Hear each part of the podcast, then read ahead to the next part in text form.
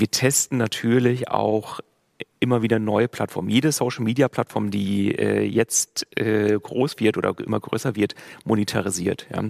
Ähm, äh, klar, ein TikTok, äh, ähm, ein, ein Pinterest, klar, Twitter schon viel länger. Und natürlich schauen wir uns an, welche Zielgruppen können wir dort erreichen, welche Targeting-Möglichkeiten gibt es, ähm, macht es Sinn und dadurch, dass wir ein sehr breites Produktportfolio haben, ähm, äh, von Domain über Homepage-Baukasten, über Server, klassisches Webhosting bis hin zu Cloud, sind wir sehr breit aufgestellt. Ähm, und wie du sagst, natürlich auch in vielen Ländern und dann ergeben sich natürlich gute Möglichkeiten. Die sind teilweise manchmal nischig, aber selbst da. Ja, ein gutes Beispiel ist, man ähm, würde jetzt natürlich sagen, auf LinkedIn bekommt man vielleicht den CTO, den CIO sehr gut, aber auch auf Pinterest bekommt man den sehr designaffinen. Ähm, äh, und das ist ja auch kein Geheimnis, Pinterest hat eine äh, sehr hohe, einen sehr hohen Frauenanteil äh, bei der Nutzung der Plattform, ähm, bekommen wir eine andere Zielgruppe, die aber wiederum, für die wiederum gewisse Produkte spannend sind. Ja? Ähm, und wir natürlich auch schauen müssen, dass wir uns da ein bisschen anpassen. Ähm, wie gesagt, meistens sind es dann auch wiederum nur Nischen, das heißt, das ist dann nicht so skalierbar. Da sind natürlich die Produkte von Google über Ads, äh, GDN, Facebook, äh, Cosmos, äh, inklusive Facebook, Insta, ähm, natürlich einfach sehr viel ergiebiger ähm, und auch effizienter im Zeiteinsatz. Herzlich willkommen zu einer neuen Episode des OMKB Updates. OMKB Updates. Der Podcast für Digital Business, Marketing, Technology und Innovation. Dich erwarten Erfolgsstories, Insider-Tipps und echte Mehrwerte mit den OMKB-Hosts Shahab Hosseini, Christoph Steger und Mario Rose. So, ihr seht, ich habe Zuwachs bekommen und zwar möchte ich ganz herzlich Arthur May von Ionos bei uns hier live im Studio begrüßen. Schönen guten Morgen, Arthur. Schön, dass du bei uns bist. Schönen guten Tag. Danke, dass ich hier sein darf. Freue mich, ja. Hi, ja, wie geht's dir und bist, von wo bist du heute angereist? Erzähl mal. Ähm, mir geht es sehr gut. Ich bin äh, äh, haupt, äh, hauptsächlich Berliner, äh, habe noch eine Zweitwohnung in Karlsruhe okay. und bin auch aus Berlin angereist. Das ist dann eine gute Entscheidung gewesen im ja. Vergleich zu Karlsruhe. Stimmt, ja. Sehr schön. Du bist gleich äh, Gesprächspartner von dir, lieber Schab. Deswegen ja. hast du dich auch schon ganz geschwind hier einmal mit auf die Bühne gemogelt. Ich möchte euch aber, liebe OMKB-Community, bevor die zwei in ihren Talk einsteigen, den Arthur einmal ein bisschen bisschen genauer vorstellen. Arthur, du bist seit März 2020 Chief Marketing Officer und im Vorstand bei der Ionos und hast aber schon einige spannende Stationen als digitaler Marketing-Spezialist in deinem Lebenslauf. Warst beispielsweise vorher Geschäftsführer bei der Preis.de oder CMO bei Idealo. Zudem warst du als Interim CMO einige Jahre bei der Project A Ventures aktiv, vorher Online Marketing Consultant und Head of Conversion Optimization und SEO bei The Reach Group. Zudem als geschäftsführender Gesellschafter bei der Effektiv Online Marketing GmbH aktiv gewesen und in den Anfängen als SEO Consultant bei der Abacus Internet Marketing. Das heißt, du hast dich dem digitalen Marketing, dem SEO, aber natürlich auch den allgemeinen Marketing-Themen verschrieben und bist schon viele Jahre in unserer Branche aktiv und unter anderem auch schon seit 2013 im Expertenbeirat des Bundesverbandes der digitalen Wirtschaft mit dabei. Ich habe gelernt, dass du auch drei Sprachen sprichst, Englisch, Deutsch und Spanisch. Da haben wir was äh, gemeinsam. Insofern können wir gleich einmal die Sprache wechseln, wenn du magst. Nein, Spaß beiseite. Und zuletzt war es das ja bestimmt ein ganz cooles Erlebnis gewesen beim Formel-1-Rennen in Monza 2021, mhm. wo die Ionis ja unter anderem auch als Partner beim Haas Formel-1-Team aktiv ist, ne? soweit ich informiert bin. Exakt, ja. Sehr schön. Und ähm, um euch noch ein paar Details zu Ionos zu verraten. Ionos ist ein deutscher Internetdienstanbieter mit Webhosting und DSL-Produkten, ist ein Zusammenschluss der Unternehmen 1 und 1 Internet und Profitbricks und Teil von United Internet AG. Sie gelten als leistungsfähige europäische Cloud-Alternative mit unter anderem Technologiepartnern wie Intel, haben mehr als 8 Millionen Kunden an Bord mittlerweile, also eine beeindruckende Zahl. Und genau, ihr seid unter anderem Partner vom Haas Formel 1 Team, für das Mick Schumacher beispielsweise fährt. Wie war es denn in Monza? Erzähl mal, hat Spaß gemacht. Er war sehr spannend. Das erste Mal den Mick Schumacher persönlich getroffen, mit ja. dem Günther Steiner. Wir waren ja vorher in vielen Gesprächen mit den Kollegen und äh, man muss sagen, vor Ort waren sie genauso authentisch. Äh, wir durften zudem auch das äh, Team im Backstage mit begleiten. Ähm, also das, das äh, Formel 1-Team, äh, sehr spannend, sehr interessanter Bereich, äh, man muss sagen, wirklich sehr performanceorientiert, sehr strukturiert ähm, und ja, äh, sehr beeindruckend, kann man sagen. Ich merke, du entdeckst auch ein paar Parallelen zu Ionos selbst wahrscheinlich. Ne? Tat, ja. Auf die Tech- und Performance-Orientierung, was eine gute Überleitung ist. Mhm. Ich könnte mich mit dir natürlich auch noch länger über Formel 1 unterhalten. Arthur, so ist es nicht. Schab, ich weiß, aber du hast vielleicht noch das ein oder andere spannendere Thema sogar im Gepäck. Insofern entschwinde ich jetzt aus eurer Mitte, wünsche euch, liebe OMKB-Community, ganz viel Spaß hier im Fireside-Chat zwischen Schab und Arthur. Ja. Let's go. Vielen Dank, hat mich gefreut. Sehr gut, vielen Dank, Mario. Und äh, fairerweise muss ich sagen, ich habe auch nicht die höchste Affinität für Formel 1. Von daher wüsste ich jetzt auch gar nicht, dieses Gespräch weiter fortzuführen. Arthur, erstmal herzlich willkommen hier bei uns auf der Bühne. Schön, dass du da bist. Ich freue mich äh, wirklich gewaltig, jetzt die nächsten 45 Minuten ungefähr mit dir ins ähm, gemeinsame Sparring gehen zu dürfen. Ionos, lass uns damit vielleicht mal anfangen. Ist ja ein Begriff, der vielen, äh, wahrscheinlich unserer Zuschauer auch noch nicht, muss man sagen, ein Begriff ist. Vielleicht kannst du, hm. kannst du noch mal ein bisschen was zu dem Unternehmen Ionos erzählen? Sehr gerne. Und auch zu der Größe. Also es ist ja eine gewaltige Größe, die ihr dort hinlegt. Wenn man mhm. der Presse ähm, ja, äh, entnehmen kann, ähm, macht ihr relativ ordentlichen Umsatz, also eine Milliarde, sagt die Presse. Äh, ihr habt äh, eine sehr, sehr große Marketing-Unit und äh, dazu würde ich gleich nochmal ein bisschen intensiver mit dir einsteigen. Aber erzähl unserer Crowd vielleicht mal, unserer Audience, ähm, wer seid ihr und ja. wieso seid ihr eigentlich so groß? Sehr gerne, ja, ist, ist eine gute Frage. Ähm, tatsächlich ist es so, dass Ionos erst 2019 entstanden ist. Wir sind aus der 1.1 entstanden. Die 1.1 äh, hat ja schon sehr früh auch angefangen mit dem Thema Webhosting. Ähm, und ähm, es gab schon immer die Sparte Telco, Telef äh, Mobilfunk, DSL und zudem eben Hosting. Ähm, diese Hosting-Sparte ähm, hat sich rausgelöst und wurde dann mit der Zeit äh, Ionos. Äh, 2019 war es dann eben äh, 1 und 1 Ionos. Äh, wir sind dann zu Ionos by One One geworden und jetzt äh, eigenständig nur als Ionos auf dem Markt. Und ähm, äh, genau, äh, haben dadurch natürlich einen riesengroßen Kundenbestand, auch eine Menge M&A betrieben vor allem in den letzten Jahren äh, mit zur Ionos selber, ähm, oder die Ionos ist eine eigene Marke, aber zur Ionos-Gruppe selber gehören äh, weitere Unternehmen, die man meisten, die meisten kennt man hier auch, zum Beispiel die Strato, äh, die United Domains, Sedo als Domain-Marktplatz, äh, die InternetX. Ja. Ähm, dann haben wir zudem noch den Marktführer in Polen gekauft, HomePL, damals den Marktführer in UK Fasthouse, äh, in Spanien, Asis und so weiter und so fort. Und dadurch ein äh, nettes Portfolio äh, an Hosting-Unternehmen ähm, angeschafft äh, und sind damit jetzt auch Europas größter Hoster und Cloud-Anbieter. Wow, okay. Das heißt, durch die M&A-Aktivitäten seid ihr jetzt tatsächlich in Europa die Nummer eins. Ja, genau, also der Anbieter aus Europa, genau. Hm. Okay. Ähm, Arthur, du bist bei der Ionos im äh, Vorstand und äh, fokussierst dich auch unter anderem auf das Thema Marketing. Jetzt hast du ja, Mario hat es eben auch schon erwähnt, ganz, ganz viel ähm, Background und Expertise sammeln können, vor allem im Bereich des Performance-Marketings, würde ich einfach mal annehmen, wenn ich deine letzten Stationen so ein bisschen Revue passieren lasse. Ähm, jetzt äh, bist du in einem Unternehmen, was europäischer Marktführer ist, was mhm. sehr, sehr schnell und gewaltig wächst. Wie gehst du mit deinem Performance-Marketing-Background eigentlich in dieser neuen Situation oder dieser vermeintlich neuen Situation? Ist ja nicht komplett neu für dich, du bist ja schon ein paar, ein paar Monate äh, in der Funktion. Wie gehst du damit um und wie groß ist euer Marketing-Team? Vielleicht lässt du uns mhm. da so ein bisschen daran teilhaben. Sehr gerne. Also äh, unser Marketing-Team bei der Ionos selbst sind 180. In der gesamten Gruppe müssen wir weit über 200 äh, Marketeers haben. 200 Marketeers? Ja, das muss man sich mal auf der Zunge zergehen lassen. Ja. Das ist schon... Ja. Das, das ist schon ein Brett. Ja. Da kommt ein bisschen was zusammen natürlich. Ja. Ja. Ähm, es sind ja aber auch, wie gesagt, viele, viele Marken. Dort ist ein Umsatz ge gesagt. Ja, wir sind ja. äh, kein kleines, äh, klein, kleines Unternehmen. Ähm, wie gesagt, äh, relativ viele Marken, die auch äh, mit dazugehören. Ähm, zu meinem Ansatz äh, äh, ganz genau. Ich bin äh, komme mehr aus dem performance-orientierten Marketing, wo ich merke aber auch aus dem technischen. Der Kollege hatte es vorhin erwähnt, aber äh, mein, mein ursprünglicher Background ist sogar Informatik. Das heißt äh, eher von der technischen Seite. Deswegen schließt sich das auch ganz gut jetzt mit einem so technischen Produkt oder einem Unternehmen, das äh, Te Te Tech verkauft.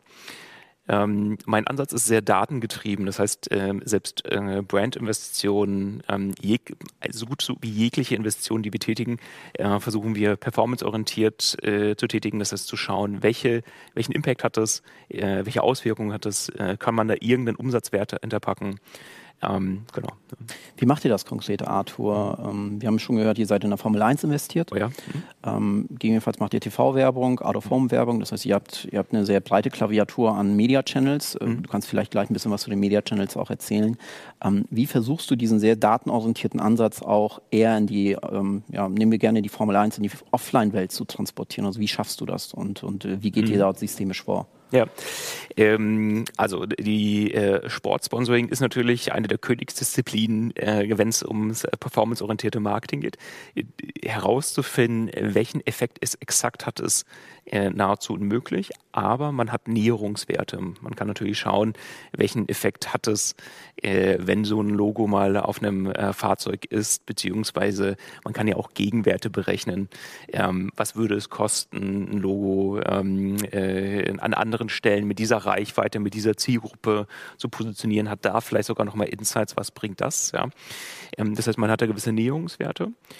Äh, zudem gibt es ja sehr viele, gerade beim Formel 1, sehr viel ähm, drumherum. Wir arbeiten mit Günther Steiner, dem H-Chef, äh, zusammen, dem Teamchef, ähm, der äh, mit uns sogar zusammen jetzt einen Podcast gestartet hat.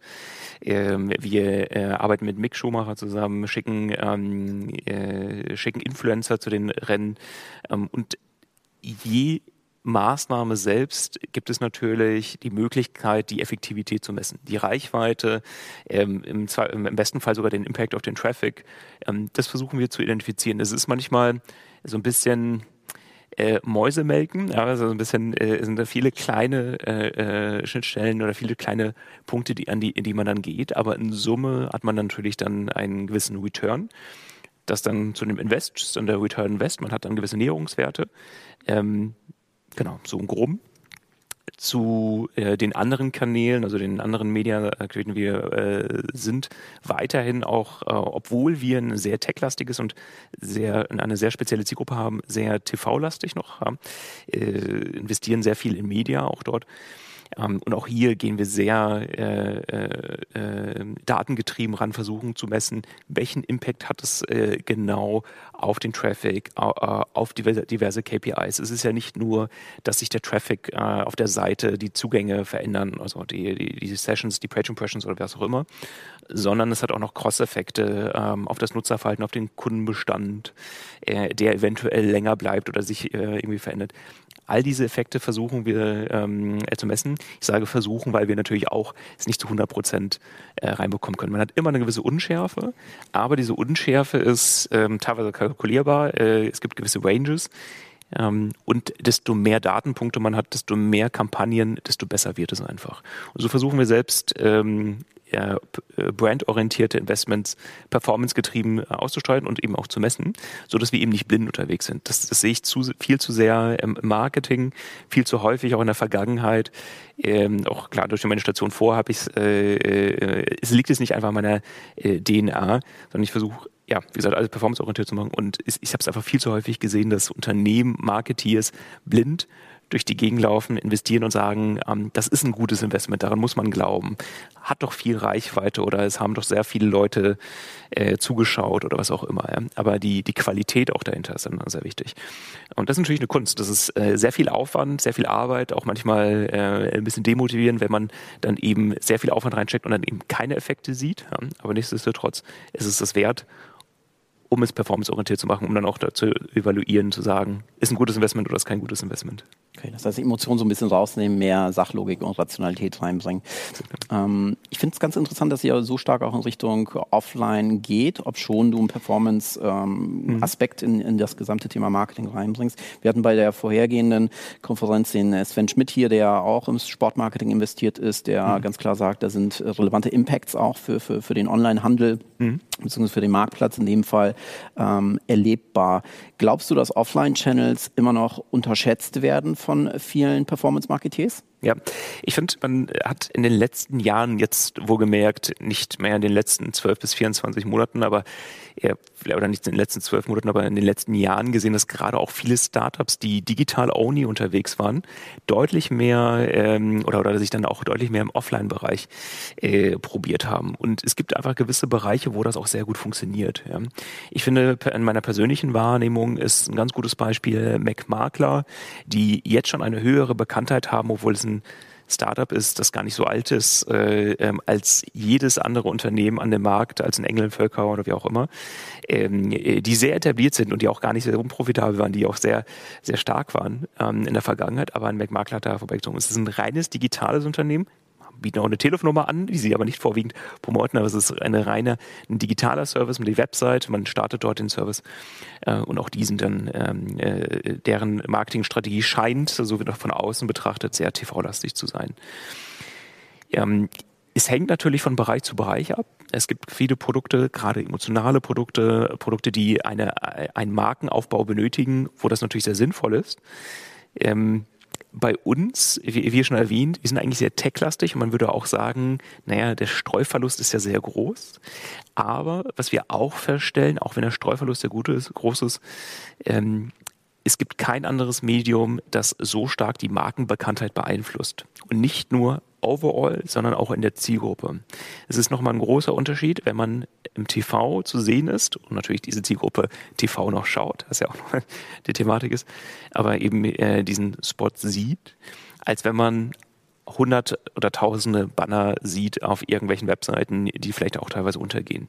Heißt nicht, dass das, dass das andere, dass das digitale Marketing oder Marketing nicht sinnvoll ist. Da geben wir unser größtes, also unser meistes Geld aus. Das meiste Budget fließt da rein aber ähm, die Markenbekanntheit äh, wird einfach durch TV, muss man auch weiterhin sagen, am besten beeinflusst. Nach meiner Erfahrung ist es aber auch nicht out of home. Ähm, da da habe ich tatsächlich mir schon sehr häufig die Finger verbrannt und festgestellt, ähm, auch kaum Möglichkeit gefunden, das profitabel zu bekommen. Selbst Radio für sehr zielgruppenspezifische oder zielgruppenorientierte äh, oder passende äh, Zielgruppen äh, hat leider nicht funktioniert. Also da war das TV das einzige Medium, wo ich glaube, dass es noch Sinn macht. Ja. Ich glaube, viele unterschätzen es noch immer. Ja. Wenn du TV ansprichst, Arthur, ähm, wie geht ihr mit dem Thema programmatische Einkäufe über Bewegtbild um, also beispielsweise YouTube oder andere Bewegtbildplattformen im Netz ähm, mhm. oder auch Video on Demand. Äh, du hast Radio gerade angesprochen. Wie geht ihr vielleicht auch mit, mit Playern wie Spotify und Co. um? Mhm. Experimentiert ihr dort? Aber ähm, vielleicht holst du uns noch mal so ein bisschen ab, dahingehend, in welche Media Channels ihr im digitalen Segment ganz konkret investiert. Ja, du hast Google gerade schon Mhm. schon erwähnt. Und was mich natürlich auch interessieren würde, weil ihr ja europaweit aktiv seid, ob es ja. da auch mhm. regionale Unterschiede gibt. Mhm. Das ist ein guter Punkt. Also wir sind sogar nicht nur europaweit aktiv, wir sind auch in den USA. Ähm, wir machen sogar ein paar Millionen Euro Umsatz auch in Australien. Also es äh, äh, kommt ein bisschen was zusammen weltweit. Ähm, aber klar, Europa ist unser äh, Core ähm, und äh, auch unser Fokus. Ähm, zum Marketing-Spending kann ich natürlich nur grob sagen, wir geben das meiste Geld natürlich im Google-Universum aus, äh, Facebook. Wir testen natürlich auch immer wieder neue Plattformen. Jede Social Media Plattform, die äh, jetzt äh, groß wird oder immer größer wird, monetarisiert. Ja. Ähm, äh, klar, ein TikTok, äh, ähm, ein, ein Pinterest, klar, Twitter schon viel länger. Und natürlich schauen wir uns an, welche Zielgruppen können wir dort erreichen, welche Targeting-Möglichkeiten gibt es, ähm, macht es Sinn? Und dadurch, dass wir ein sehr breites Produktportfolio haben, ähm, äh, von Domain über Homepage-Baukasten, über Server, klassisches Webhosting bis hin zu Cloud, sind wir sehr breit aufgestellt. Ähm, und wie du sagst, natürlich auch in vielen Ländern und dann ergeben sich natürlich gute Möglichkeiten. Die sind teilweise manchmal nischig, aber selbst da. Ja, ein gutes Beispiel ist, man ähm, würde jetzt natürlich sagen, auf LinkedIn bekommt man vielleicht den CTO, den CIO sehr gut, aber auch auf Pinterest bekommt man den sehr designaffinen. Ähm, äh, und das ist ja auch kein Geheimnis, Pinterest hat eine äh, sehr hohe, einen sehr hohen Frauenanteil äh, bei der Nutzung der Plattform, ähm, bekommen wir eine andere Zielgruppe, die aber wiederum, für die wiederum gewisse Produkte spannend sind. Ja? Ähm, und wir natürlich auch schauen müssen, dass wir uns da ein bisschen anpassen. Ähm, wie gesagt, meistens sind es dann auch wiederum nur Nischen, das heißt, das ist dann nicht so skalierbar. Da sind natürlich die Produkte von Google über Ads, äh, GDN, Facebook, äh, Cosmos, äh, inklusive Facebook, Insta, ähm, natürlich einfach sehr viel ergiebiger ähm, und auch effizienter im Zeiteinsatz. Was mich noch interessieren würde, Arthur, ist, äh, nutzt ihr digitales Marketing primär für die Neukundenakquise oder sagt ihr auch ganz klar, mhm. wir haben hier eine Kohorte, 8 Millionen Nutzer, ist ja jetzt auch nicht äh, ganz, ganz wenig. Ähm, da versuchen wir digitales Marketing auch ganz bewusst einzusetzen, um äh, Cross- und Upsell zu positionieren. Mhm. Ähm, vorwiegend tatsächlich Neukunden. Ähm, wir gehen immer mehr in den Bereich auch Bestandskunden zu tagen. Ähm, das heißt, unser Retargeting hört nicht dabei auf, nur Nutzer zu targeten, die Interesse an einem Produkt haben und äh, es dann nicht gekauft haben, um dann, dann äh, äh, weitere Wärmemittel von uns bekommen, sondern auch Kunden, die etwas gekauft haben, denen wir dann ähm, ein Cross-Sell, ein Upsell anbieten können. Ähm, da können wir natürlich eine Menge Daten sammeln oder haben wir eine Menge Daten, äh, damit arbeiten und das dann auch weiter anzubieten. Ja.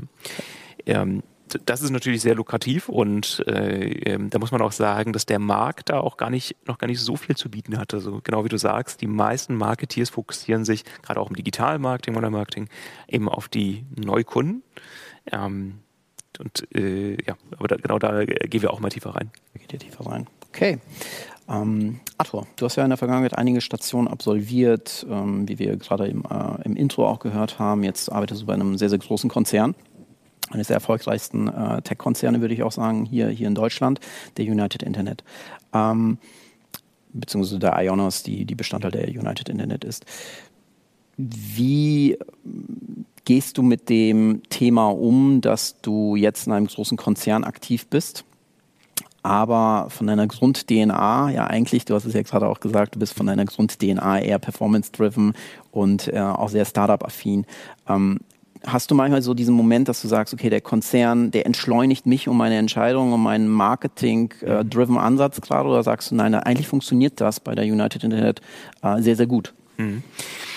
Das ist eine gute Frage. Der ähm, natürlich, ähm, wenn man jetzt äh, es schwarz oder weiß malt und sagt, es gibt Konzern oder Startup, jetzt sehr vereinfacht gesagt, äh, dann ist es natürlich so, dass ein Startup deutlich agiler ist, deutlich schneller ist, äh, äh schneller ein besseres Go-to-Market hat, beziehungsweise ähm, äh, schneller ein Produkt launchen kann ja, äh, oder vielleicht auch sich weiterentwickeln kann, auch mal äh, schneller pivoten kann, in eine andere Richtung zu laufen.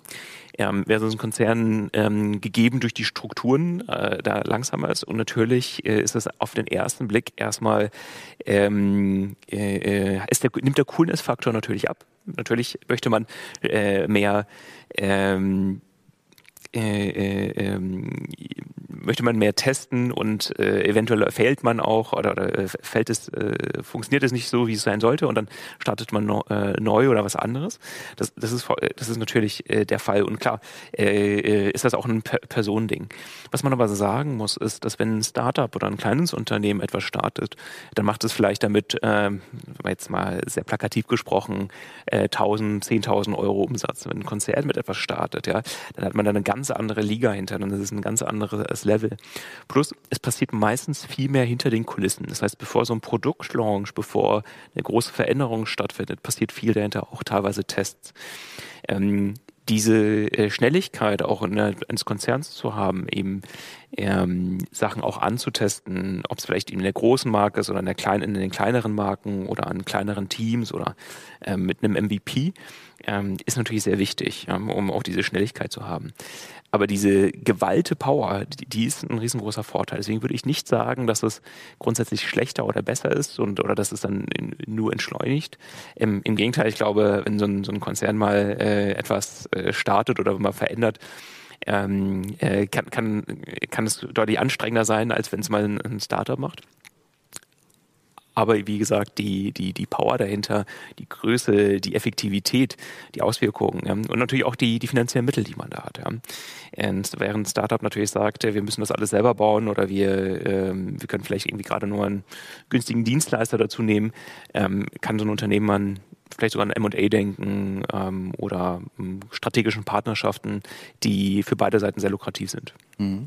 Du hast gerade die finanzielle Power und, und auch die generelle Power eines Konzernes angesprochen.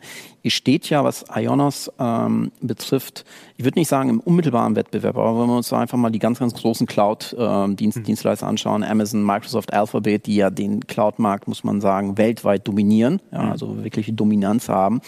Dennoch schreibt Ionos Cloud, und ich habe ja eben auch schon diese durch die Presse geisternde Zahl von, von eine Milliarde äh, Euro Umsatz erwähnt. Also das ist ja, das ist ja schon gewaltig und, und die wächst offenbar ja auch in diesem Segment sehr stark. Wo siehst du denn ganz aktuell euren Competitive Advantage gegenüber äh, Amazon AWS oder, oder der Google Cloud oder Microsoft ähm, Azure? Mhm. Ist, ist, das, ist das auf den Umstand zurückzuführen, dass die europäischen Datenschutzbedingungen teilweise auch ähm, ja jetzt viele Unternehmen aus dem Mittelstand dazu ja, nötigen ist vielleicht der falsche Begriff, eher, eher ähm, dazu animieren, auf europäische mhm. Cloud-Dienstleister zuzugehen, die auch ihre Rechenzentren unter anderem in Deutschland oder in Europa betreiben? Oder mhm. äh, sagst du nein, wir, wir haben eigentlich einen anderen Vorteil im mhm. Wettbewerb mit, mit einem Microsoft, Google oder auch einem Amazon oder auch, wenn wir äh, nach China gehen, Alibaba, aber da seid ihr ja nicht aktiv. Ja, äh, das ist ein äh, sehr interessanter Punkt. Die natürlich ist es auf den ersten Blick, wenn man sich die äh, gerade die internationalen und vor allem die US-Hyperscaler anschaut, wie du sagtest ähm, oder wie du erwähntest, dass die natürlich sehr überlegen sind in der Anzahl den Service der Services, von denen wir wo gemerkt nur einen Bruchteil haben ähm, und natürlich auch von der Größe. Ähm, wir haben aber per se schon mal einen, eine, äh, einen riesengroßen Vorteil, da wir durch, dass wir ein deutsches Unternehmen sind und äh, wo gemerkt mit unseren Gesellschaften natürlich auch sehr in, in Europa ansässig sind, ähm, ansässig sind ähm, haben wir natürlich schon mal einen äh, riesengroßen Datenschutzvorteil, gerade mit den Unsicherheiten, die es gibt, bis hin zu, also DSGVO bis hin zu oder GDPR und äh, äh, Schrems, Schrems 2, ähm, ähm, wo ich auch glaube, dass das, das was uns noch relativ lange mitbegleiten wird ähm, haben wir natürlich schon mal eine Grundvoraussetzung. Aber ähm, wir sind auch im Preis-Leistungs-Verhältnis sehr gut aufgestellt. Nicht, weil wir es müssen, weil wir eine ähm, eine günstige Alternative sein müssten, sondern weil wir es können. Der Hintergrund ist, dass unsere Company sehr tech-orientiert ist. Wir ähm, Mitarbeiter haben, die sehr tief in den Code gehen. Wir sind teilweise einer der Top äh, äh, äh, ähm, Linux-Kernel-Contributor wohlgemerkt, und gehen sehr tief ähm, äh, in die technische äh, Materie rein. Wir betreiben unsere Server sehr, sehr, sehr effizient. Deutlich effizienter als viele ähm, unserer Konkurrenten, von denen wir es kennen und wissen. Und das ermöglicht es uns auch, kosteneffizienter zu agieren. Ähm, plus, wir achten sehr stark darauf, ähm, auf Ease of Use des, des Produkts sehr einfach zu handhaben ist. Ähm, wir bieten einen sehr guten Support das, das kennen wir auch schon aus dem Hosting-Segment. Ähm, bei uns bekommt selbst ein, ähm, ein Domain-Kunde, der nur eine Domain kauft für äh, einen Euro im Monat oder wie auch immer, äh, 24-7 Support, einen persönlichen Ansprechpartner, der natürlich auch nur bis zu 40 Stunden erreichbar ist äh, in der Woche, aber äh, äh, einen möglichst sehr guten Support, den so kein anderer hat, ähm, in dem wir auch äh, ausgezeichnet worden sind und so weiter. Das gleiche ähm, auch im, im Cloud-Bereich.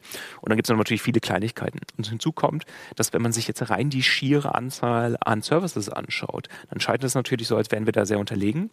Ähm, man muss aber zwei Dinge dazu erzählen. Ähm, meistens ist es so, dass nur ein geringer Teil dieser Services wirklich genutzt wird. Es ist nur, es ist natürlich sehr lukrativ und auch noch sehr vorteilhaft und es fühlt sich natürlich sehr toll an, da sehr viele Services zu haben. Aber ähm, die, die wesentlichen Services, äh, äh, die wir auch anbieten können ähm, oder die wir anbieten, äh, sind aus unserer Sicht die, die richtigen. Und natürlich arbeiten wir daran, weitere zu haben. Und natürlich werden wir so schnell nicht aufholen. Aber das ist kein Problem. Plus, wir ähm, äh, betreiben natürlich auch ein bisschen weiter M&A. In den, den Medien war es ja auch zu entnehmen, dass wir uns mit Unstackable ähm, Stackable Gesellschafter geworden sind, ähm, setzen da stärker auf Open Source. Und vielleicht muss, müssen wir ja auch nicht jeden Service selber nachentwickeln, den es da draußen bei den Konkurrenten gibt. Mhm. Ja, das ist eine spannende Argumentation. Das heißt, du, du sagst, diese Hyperscaler, Amazon, Google und, und Microsoft bieten zwar in Summe quantitativ mehr Services an, was aber ja gleichzeitig auch die Komplexität erhöht, oder? Also ist, ist, das, ist das eigentlich eure Zielgruppe? Also wollt ihr den, den Software-Developer, der wirklich noch die letzten 1,5 Prozent aus dem Produkt rausholen muss mhm. und der ganz, ganz tief in der AWS-Konsole arbeitet? Oder sagt ihr, naja, das ist auch eine Frage der Zielgruppe. Unsere mhm. Zielgruppe will eigentlich diese Komplexität nicht und unsere User Experience ähm, sieht da einfach eine andere Strategie vor. Genau, der, ähm, äh, der Developer, der die, die neuesten fancy Machine Learning äh, Service nutzen will, der ist bei uns wahrscheinlich nicht richtig aufgehoben. Ähm, der kann das natürlich auf unserer Infrastruktur aufsetzen, hat aber bei weitem nicht die, die Funktionalität, äh, wie er sie vielleicht bei äh, AWS oder äh, anderen bekommt. Ähm, die sind bei uns nicht richtig aufgehoben, da hast du recht, ähm, aber bedeutet nicht, dass wir die Infrastruktur nicht zur Verfügung stellen können. Mhm. Ich hatte gestern eine interessante Diskussion mit äh, Florian Heinemann, der dir ja auch bekannt ist von, von, von deiner Project A-Vergangenheit, ähm, zum Thema Meta und Metaverse und die Hypothese, ob wir in Europa wieder einen großen Trend äh, verpennt haben und die ganz, ganz großen US-amerikanischen Konzerne, allen voran Facebook, aber auch die Chinesen, ähm, wieder dieses Thema unter sich ausmachen.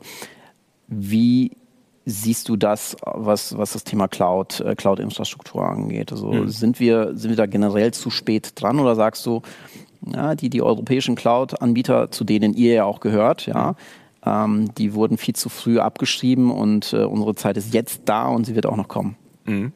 Ähm, ich glaube, dass äh, es auf den ersten Blick oder kurzfristig natürlich danach ausschaut, als würden jetzt die Hyperscaler alles übernehmen und die einzige Möglichkeit sein. Ähm, ich sehe, wie man sieht, aber auch einen starken Trend ähm, durch äh, Multicloud, durch ähm, aber auch äh, Gaia X, was politisch mit unterstützt wird, äh, durch ähm, ähm, Trends, die im, im Cloud-Segment äh, äh, vorangetrieben werden, dass nicht nur diese Hyperscaler verwendet werden, gerade wie gesagt auch im, Multicloud-Bereich, ähm, dass, dass da nochmal alternative Möglichkeiten zur Verfügung stehen. Ähm, haben wir es verpennt? Ähm, ich glaube, wir waren zu langsam an einigen Stellen. Ja. ja, wir waren zu langsam und deswegen ändern wir das auch. Ähm, gibt ja auch noch Konkurrenten oder gibt ja auch noch andere Anbieter in, in Europa, die, die da aktiv sind und das freut uns auch. Ja, das freut uns auch, dass, die, äh, dass wir als Europa hier äh, die Stirn bieten und ähm, auch Alternativen bieten können. Verpennt vielleicht äh, äh oder beziehungsweise verpennt vielleicht, aber auf jeden Fall ähm, zu langsam. Okay. Mm, du hast gerade das Thema äh, Multicloud schon angesprochen. Mhm. Das heißt, du sagst, du, du siehst auf jeden Fall noch deutlich Ausbaupotenzial beim Thema Multicloud. Wie stehst du zum Thema ähm, Vendor-Login? Wenn man sich eure Services anschaut, arbeitet ihr ja sehr, sehr stark auf Open-Source-Produkten. Ja? Das ist so mhm. vielleicht nochmal ein Differenzierungsmerkmal zu, zu, zu, zu anderen. Ähm, Siehst du hier am Markt verstärkten Demand nach Open Source Lösungen und auch eure neueste Akquisition, wenn ich der Presse das äh, richtig entnehmen konnte, zahlt ja auch auf das Thema Open Source unter anderem ein. Exakt, ja, genau. Ähm, ja, genau, wie ich schon sagte, ähm, ähm wir setzen stärker auf Open Source, nicht nur ähm, im Cloud-Bereich oder werden äh, auch noch stärker in Zukunft darauf setzen, vielleicht besser formuliert. Ähm, und äh, das auch im äh, klassischen Hosting ähm, äh, sieht es ähnlich bei uns aus. Ähm, aus meiner Sicht wird das, äh, wird es immer weiter, sich immer weiter etablieren und ähm, zum Glück ist die ähm, die Community, die Cloud-Community auch sehr interessiert daran, nicht einen Vendor-Login zu haben, ähm, nicht nur auf eine Cloud zu setzen, sondern viele Funktionalitäten und auch noch eine gewisse Unabhängigkeit. Und genau darauf setzen wir auch. Wir setzen auf kein Vendor-Login, ähm, sind, da, sind da deutlich offener. Okay. Arthur, ich will mit, mit dir gar nicht über, über M&A-Targets sprechen, sondern ich, ich formuliere meine Frage mal eher in die Richtung, äh, wir haben eine große Audience und auch viele ähm, junge Menschen, die sich vielleicht perspektivisch äh, unternehmerisch dann auch selbstständig machen möchten.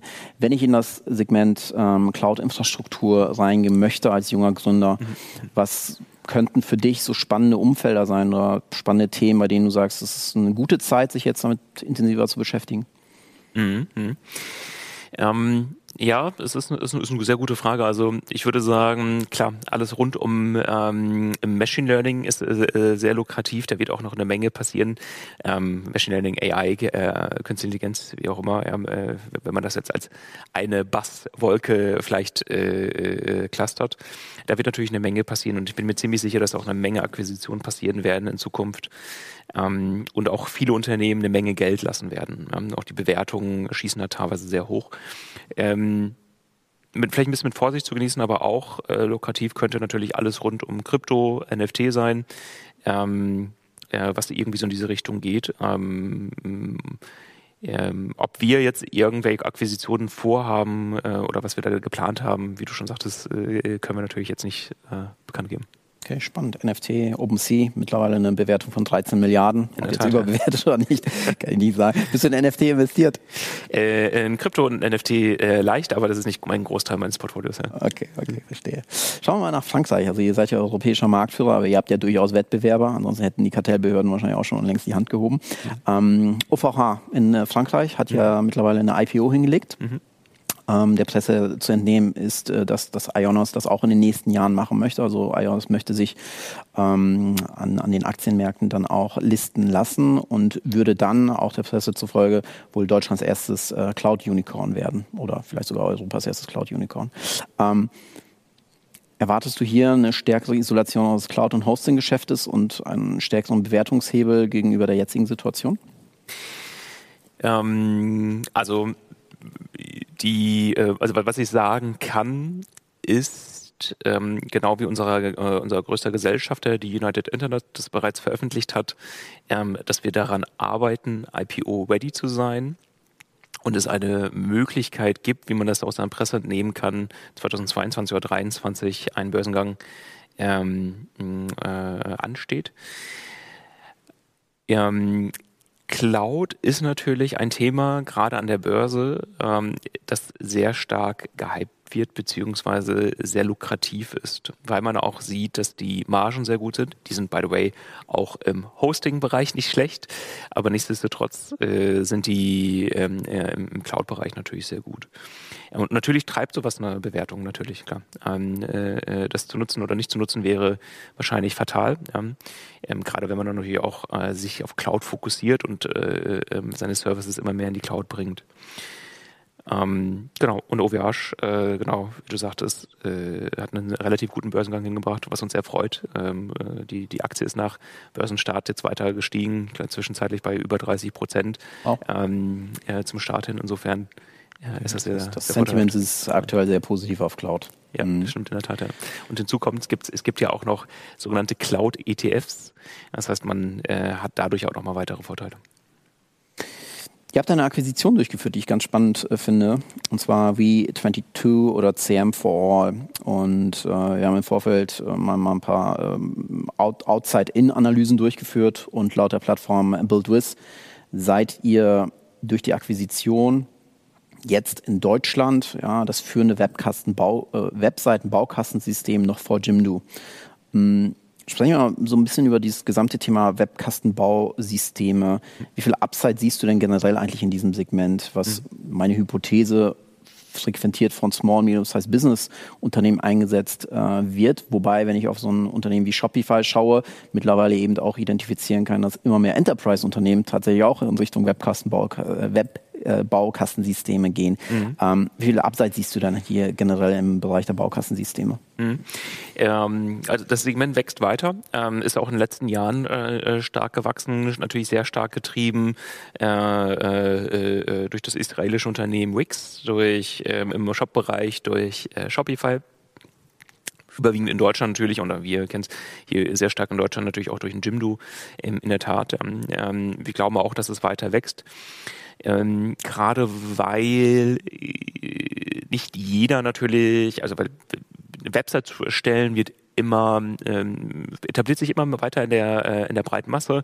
Ähm, nicht jeder möchte sich mit äh, Webhosting auseinandersetzen, ja, eine, eine Website oder ein, ein Hosting-Paket zu kaufen mit einer Domain. Die meisten, viele Menschen, die, die verstehen ja, also verstehen ja die, äh, die Technik dahinter auch nicht so gut. Die ähm, sehen, wenn man eine Domain kauft, vermuten sie, dass man auch gleich ein Hosting hat. Ja? Das heißt, das Webhosting-Paket ist dann nicht da, vielleicht nicht dahinter oder fehlt dann, ähm, dann per FTP etwas hochzuladen oder SFTP ähm, in Datenbanken aufzusetzen. Ja. Ähm, an sich, auch wenn es immer einfacher wird, wenn ich mir das anschaue, ja, ähm, äh, in meiner Familie, die sehr äh, tech-unaffin ist, wüsste ich, dass das keiner kann oder wenige Personen können. Ja.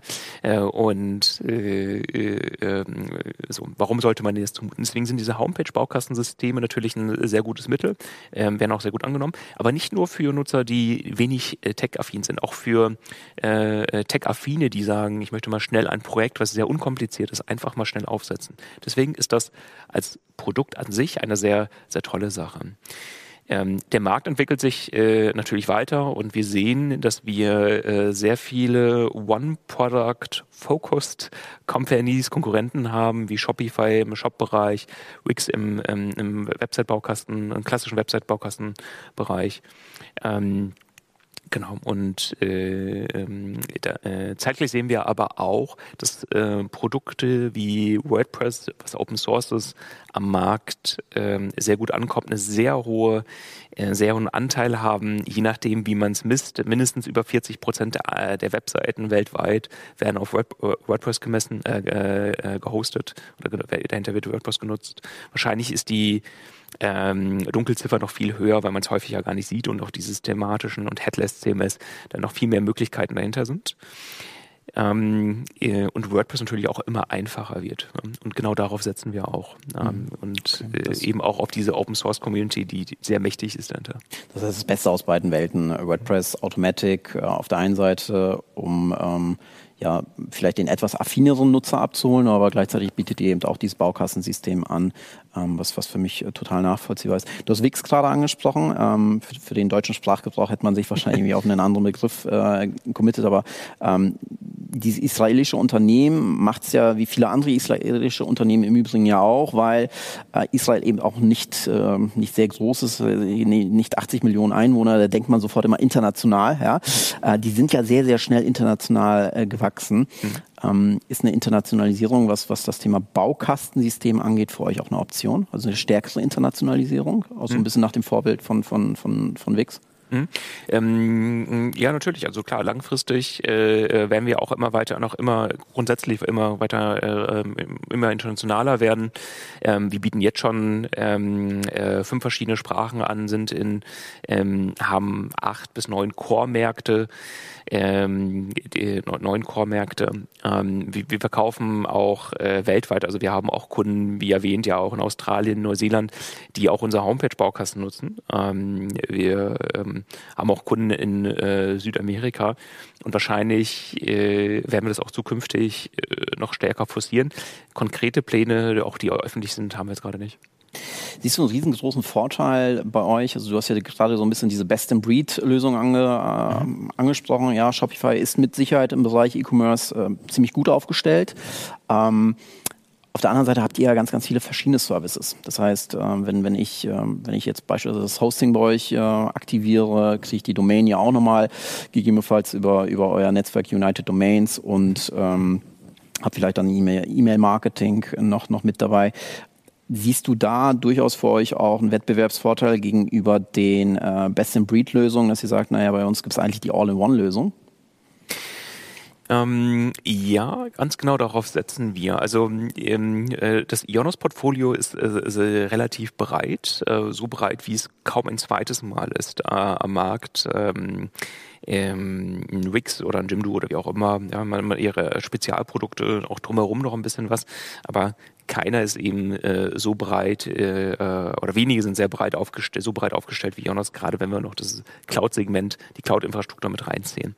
Dann sind wir da eigentlich relativ ähm, allein auf, auf dem Markt, was sehr vorteilhaft ist. Das ist genau, das ist auch unser Vorteil. Das heißt, der Kunde kann klein bei uns starten, ähm, ob es äh, ein neues Startup ist, äh, der Bäcker von nebenan oder äh, der Laden aus der Fußgängerzone oder wie auch immer, ähm, ist natürlich für uns sehr willkommen und äh, wir begleiten ihn, ähm, ob es eine Domain ist oder einen Homepage-Baukasten erstellt oder äh, das sogenannte Do-it-for-me-Produkt nutzt, dass wir die Webseite erstellen für den Kunden für einen relativ kleinen äh, Preis einmalig und äh, für eine relativ kleine Gebühr ähm, äh, monatlich, die auch deutlich günstiger ist als Lösungen über eine Agentur oder was dergleichen, ähm, bis hin zu klassischen Webhosting, Online-Shop, Online-Marketing-Tools, Webhosting und wie gesagt Cloud, sind wir sehr breit aufgestellt. Und genau darauf setzen wir, dass Kunden ähm, seamless, ähm, ohne Probleme zwischen diesen Services nutzen können. Das heißt, äh, es wird in den laufenden, also wir, wir haben bereits die ersten Umstellungen vorgenommen, ähm, und äh, setzen da, wie schon erwähnt, äh, sehr stark äh, auf WordPress, auch auf Open Source, auf die Community dahinter. Ähm, und es wird darauf hinauslaufen, ähm, dass man äh, bei uns ohne Probleme zwischen den Produkten wechseln kann. Ähm, das heißt, der Kunde kann zu uns kommen, sagen, ich möchte jetzt mal eine Website haben, die ihr erstellt, die Jonas erstellt für mich. Dann übernehme ich sie selber, dann hoste ich sie, dann wird sie größer und ich packe sie auf einen virtuellen Server, auf einen richtigen Server oder sogar in die Cloud. Ähm, oder nutze unsere professionellen Produkte. Das bieten wir ihm alles an. Der ist da äh, komplett unabhängig davon. Ähm, und genau, da sehen wir auch einen riesengroßen Mehrwert drin. Kann aber über umgekehrt sein, dass er sagt, ich versuche es mal äh, mit einer eigenen Website, das klappt nicht, äh, könnt ihr mir bitte helfen und die Website jetzt erstellen. Mhm. Da spricht ein spannendes Thema an. Ähm, ihr habt ja eine unfassbar große Anzahl an Kunden und jetzt hast du ja auch das Thema angesprochen, dass, dass ihr auch für die Kunden ähm, Webseiten erstellt. Mhm. Seid ihr Tech-Konzern oder seid, seid ihr letzt, letztendlich, ähm, bietet ihr auch Managed Services an? Was, was wollt ihr eigentlich konkret sein? Und die erweiterte Frage dahingehend, ähm, wie verdient ihr eigentlich bei dem Schweinepreis äh, Geld, ja, wenn, wenn, wenn ihr meine Webseite erstellt für, mhm. für einen sehr, sehr gering, also die Eintrittsbarriere ist ja sehr gering, ja, also mhm. da, da, seid ihr ultra kompetitiv gegenüber dem Wettbewerb, weil ihr sehr, sehr mhm. günstig seid. Mhm. Genau, also gelos ab unter 250 Euro einmalig für eine Webseite, äh, die äh, dann eine, erstmal eine limitierte Anzahl an Unterseiten hat, aber oder Seiten hat und wenn man mehr möchte, zahlt man natürlich mehr und wie gesagt, der monatliche Betrag ist dann auch sehr, sehr gering. Ähm, äh, aber man bekommt, also der Steuerberater, der Bäcker, aber auch der äh, Berater bekommt eine äh, richtig gute Website, die auch datenschutzkonform ist, etc. pp. Ähm, äh, auch äh, suchmaschinenoptimiert ist. Da hast du vollkommen recht, das ist erstmal, wirkt erstmal sehr günstig. Ähm, in, in, ähm, durch, diesen, äh, durch die langfristigen Bindungen, die, die, wir, auf die wir abzielen, äh, sehen wir natürlich dann eine, eine gute Möglichkeit, auch noch langfristig zusammenzuarbeiten und ähm, das Produkt natürlich damit auch profitabler zu bekommen. Ähm, die, das heißt, die, die, die Hypothese, die ich jetzt aufstellen würde, wäre, dass, dass du sagst, okay, ähm, wir, wir können uns im Zweifel auch diesen günstigen Preis leisten, weil wir dann äh, den, den Kunden auch dauerhaft an, an unsere Services binden und durch die Komplexität unserer Services eben auch davon ausgehen können, dass der Kunde durch, durch Cross- und Upsell-Potenzial deutlich mehr Umsatz bei uns macht. Exakt, ganz genau. Also äh, wir versuchen natürlich nicht nur immer mit einem Produkt äh, bei einem Kunden zu landen, weil wir auch davon überzeugt sind, dass unsere anderen Produkte natürlich sehr gut sind und äh, genau deswegen haben wir auch dieses Produktportfolio. Genau, aber durch Cross-Sales, Upsells schaffen wir es natürlich dann, äh, äh, da damit den Kunden noch stärker zu binden. Ähm, und natürlich auch klar, den Kunden auch erfolgreicher zu machen. Das, das steht auch bei uns immer in den Vordergrund. Ja. Wir möchten, dass der Kunde digital erfolgreich ist, ob es, wie gesagt, ein kleines Unternehmen ist oder ob es ein Mittelständler oder Mittelständler auch noch darüber hinaus. Ähm, wir möchten ihn erfolgreich machen und alle Tools an die Hand geben. Ähm, und entsprechend werden wir dann natürlich auch unser Produktportfolio noch erweitern und schauen. Ähm, zu deiner Frage sind wir äh, Dienstleister beziehungsweise oder, oder Tech-Konzern, ja. Ähm, wir sind schon äh, sehr, äh, wir sind, äh, wir werden, bezeichnen uns als Cloud Company. Wir äh, sind natürlich sehr tech-lastig, aber Service war schon immer äh, einer unserer Steckenpferde.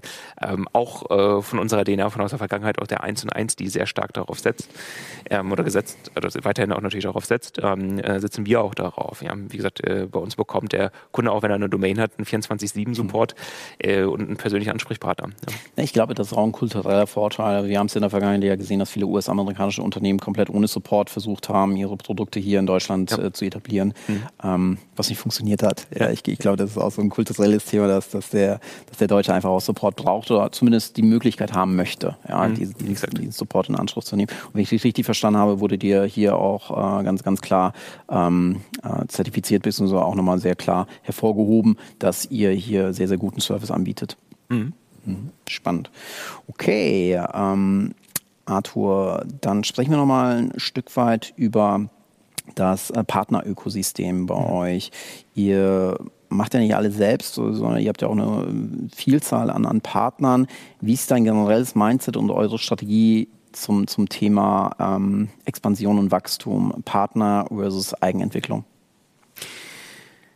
Ähm, also grundsätzlich haben wir natürlich sehr viele Partnerschaften. Ähm, wir haben Partnerschaften fangen bei uns an ähm, mit Agenturpartnerschaften. Wir haben ein, ein Agenturprogramm, das sehr erfolgreich ist, ähm, mit sehr, sehr, sehr vielen Agenturen und äh, es wächst auch sehr stark, äh, mit dem wir zusammenarbeiten, weil auch viele die Services oder viele auch der Themen wir haben gerade über dieses It For Me gesprochen, äh, wo es auch Anforderungen gibt, die wir nicht abdecken können, wo, wo dann äh, größere Projektaufträge auch vorhanden sind, die wir dann an diese Agenturen weitergeben und wir diese Agenturen auch fördern möchten und noch mit denen intensiver zusammenarbeiten. Ähm, ähm, und genau, äh, da haben wir unser Agenturprogramm. Ähm, Wir haben Produktkooperationen äh, mit anderen Anbietern, ähm, so dass wir deren Produkte bei uns mit integrieren, ähm, äh, auch für die Cross-Sell Upsells. Und klar, da werden auch noch weitere Kooperationen in Zukunft äh, passieren. Ähm, genaue, äh, genaue Richtung bzw. Äh, exakte Partner können wir natürlich nicht nennen. Klar, klar, nachvollziehbar. Dann lass uns vielleicht nochmal in den letzten äh, fünf bis sechs Minuten, so viel Zeit haben wir tatsächlich noch hier für den Slot und dann sind wir auch schon am Ende angekommen, auch wenn wir mit Sicherheit noch hier viele Stunden hätten weiter diskutieren können. Ähm, Werbung generell wird wird immer komplexer. Wir haben immer mehr Player, die, die in den Markt stoßen. Wir haben später auch äh, TikTok hier noch auf der Bühne, wieder ein neuer Player, ja, der, der den Playground jetzt gerade wieder verändert. Ähm, wie ist eure Strategie als äh, Ionos, den, den Kunden auch im Bereich des, des Advertisings oder der organischen Sichtbarkeit ähm, besser zu unterstützen? Habt ihr eigene Produkte im Portfolio? Mhm. Und wie geht ihr da mit den, mit den großen Playern wie Google, Facebook und Co. Mhm. auch konkret um? Ja, sehr, sehr, sehr guter Punkt. Ähm, wir haben äh, ein SEO-Produkt, wir haben also ein äh, also klassisches SEO-Produkt, wir haben ein ähm, äh, oder wir haben auch ein Produkt, mit dem man sich in Branchenbücher eintragen kann und die managen kann. List Local nennt sich das. Ähm, wir haben ein SEA, also ein Google Ads Produkt. Wir werden äh, bald wieder ein CRM-Produkt haben, also eben diese Online-Marketing-Klaviatur weiter eben anbieten. Ähm, teilweise durch Beteiligung äh, über die United Internet ähm, an Ranking Coach, Overall und so weiter. Genau, ähm, die jetzt schon da sind. Ähm, und wie gesagt, da äh, wird bestimmt auch noch mehr passieren. Ähm, ähm, und ja, äh, äh, dass du, du also zum zweiten Teil der Frage Google und Facebook, äh, wie gehen wir damit um? Mm, Google ist natürlich auch ein Kooperationspartner und man muss auch sagen, wir sehen auch äh, die Vorteile natürlich auch für den Kunden ähm, direkt auch da äh, zu Google Ads zu gehen oder zu Facebook zu gehen. Man muss sagen, dass gerade Google einen sehr guten Job gemacht hat in den letzten Jahren, SMBs, kleinere Unternehmen zu onboarden, äh, sei es eben Google Ads, Ads Express ähm, oder Google My Business, äh, mit denen viele Möglichkeiten da sind. Ähm, da muss man auch sagen, klar, ähm, es ist sehr einfach möglich, dann Ads zu schalten. Ähm, wir helfen da sehr gerne und wir haben da auch äh, Produkte, die dir mithelfen. Aber natürlich gehen Kunden auch da direkt dahin und auch der Support äh, und, und die Leist das Leistungsumfang von Google ist ja jetzt nicht äh, sehr schlecht. Ja. Ähm, ich glaube, es wäre ähm, utopisch zu sagen, dass man sich dazwischen schaltet und sagt, ja, ähm, durch unsere, ähm, natürlich passiert es aber auch automatisch durch unsere, ähm, unser Produktportfolio, Kunden, die zu uns kommen, ähm, möchten alles aus einer Hand haben, ähm, häufig. Ähm, und genau dann helfen wir natürlich, ja, da, äh, da helfen wir sehr gerne. Okay. Arthur, letzte Frage. Du bist als Business Angel aktiv und hast auch einen Informatiker-Background, sagtest du gerade. Programmierst du by the way noch so, so ein bisschen ab und an mal? Also ab und an tatsächlich ja, versuche ich mich noch die Zeit technisch, mit die, die, technisch mit den Themen auseinanderzusetzen, aber es ist immer eine Passion, ein Hobby gewesen. Ja, ähm, sehr genau. gut. Okay. Ähm, Frage zieht darauf ab, wenn du auf das Jahr 2022 schaust. Jetzt mal unabhängig von, von äh, Ionos. Mhm. Ähm, was, was sind so die drei Kernthemen, bei denen du glaubst, dass das, das wird uns äh, im Digital Marketing oder im technologischen Segment äh, sehr stark beschäftigen 2022? Mhm. Mm, ich glaube, also das ist eine gute Frage. Ähm, ich glaube, dass äh, das Cloud-Thema noch sehr, sehr, wichtig sein wird. Ich, ich, glaube, es wird immer mehr äh, SaaS-Services äh, geben, die ähm, auch die Produktivität vereinfachen. Ähm, jetzt, wenn man vielleicht noch ein bisschen weiter spinnt, äh, ich glaube, das Thema Metaverse, äh, äh, wohl nicht von Apple wie angekündigt, aber eben, oder nicht in diesem Jahr, ähm, aber von Facebook wird ja auch langsam dann nach Europa schwappen, vielleicht auch mit der neuen Brille. Äh, das könnte noch mal ein Thema sein, was da noch passiert. Ähm, ansonsten wird, glaube ich, so rund um, es ist jetzt sehr, sehr weit gefasst, ja, noch rund um den Kryptobereich, da viel passieren. Am Anfang war es Crypto-Only, jetzt dann war es NFT. Ich glaube, dass da auch uns auch noch ein bisschen was äh, entgegnen wird. Das ist meine Vermutung. Okay. Ähm, erweiterte Frage hierzu. Cloud Security, wie, wie, wie siehst du dieses Thema? Wir sehen ja. natürlich immer mehr Unternehmen, die auf Cloud-Infrastrukturen aufsetzen. Ähm, und wir sehen natürlich auch immer mehr Cyberkriminalität. Ja, ist mittlerweile Milliardenbusiness geworden. Wie positioniert ihr euch da konkret auch zu diesem Thema? Hm? Ähm, Cybersecurity ist ein sehr wichtiges Thema. Das wird auch ähm, immer wichtiger ähm, und, und Cloud Security wird natürlich immer wichtiger werden. Ja, es gibt ja auch Unternehmen, die sich die, darauf spezialisiert haben und auch sehr stark sind. CrowdStrike auch an, an der Börse gelistet. Ja. Ähm, das zu vernachlässigen, verständlicherweise, ja, für, für einen CIO, CTO, technischen Verantwortlichen äh, wäre natürlich fatal. Ähm, da wird auch noch eine Menge passieren. Ähm, wir supporten da, bieten alles aus unserer Sicht für unsere Produkte, was wir anbieten können, ähm, äh, inklusive sowas wie ein DDoS-Schutz etc. Ja. Ähm, und da werden wir auch noch mehr anbieten. Ähm, aber du hast vollkommen recht, das Thema äh, ist sehr wichtig und ich glaube auch, dass da noch eine Menge Startups äh, entstehen werden, eine Menge Wert geschaffen wird auch in Zukunft. Ja, ja. Äh, vor allem hat es auch direkte Implikationen. Wir, wir haben das Thema immer wieder auch in der Vergangenheit diskutiert. Wir merken, dass, dass die digitalen Marketeers da nicht so eine hohe Affinität für haben, auch wenn es natürlich eine direkte Implikation hat. Mhm. Äh, wenn die Webseite offline ist, äh, äh rauscht natürlich das digitale Marketingbudget dann auch äh, einfach so durch. So, das war es auch an der Stelle, Arthur. Ich sage erstmal herzlichen Dank für, für das sehr informative, sehr transparente Gespräch. Es war sehr kurzweilig, ich habe jede Menge lernen dürfen und an der Stelle erstmal äh, vielen Dank. Wir wir werden in deinem Namen, lieber Arthur, eine Spende gegenüber einer NGO durchführen, weil wir dieses Jahr auf Speaker-Geschenke verzichten. Ich hoffe, das ist für dich in Ordnung.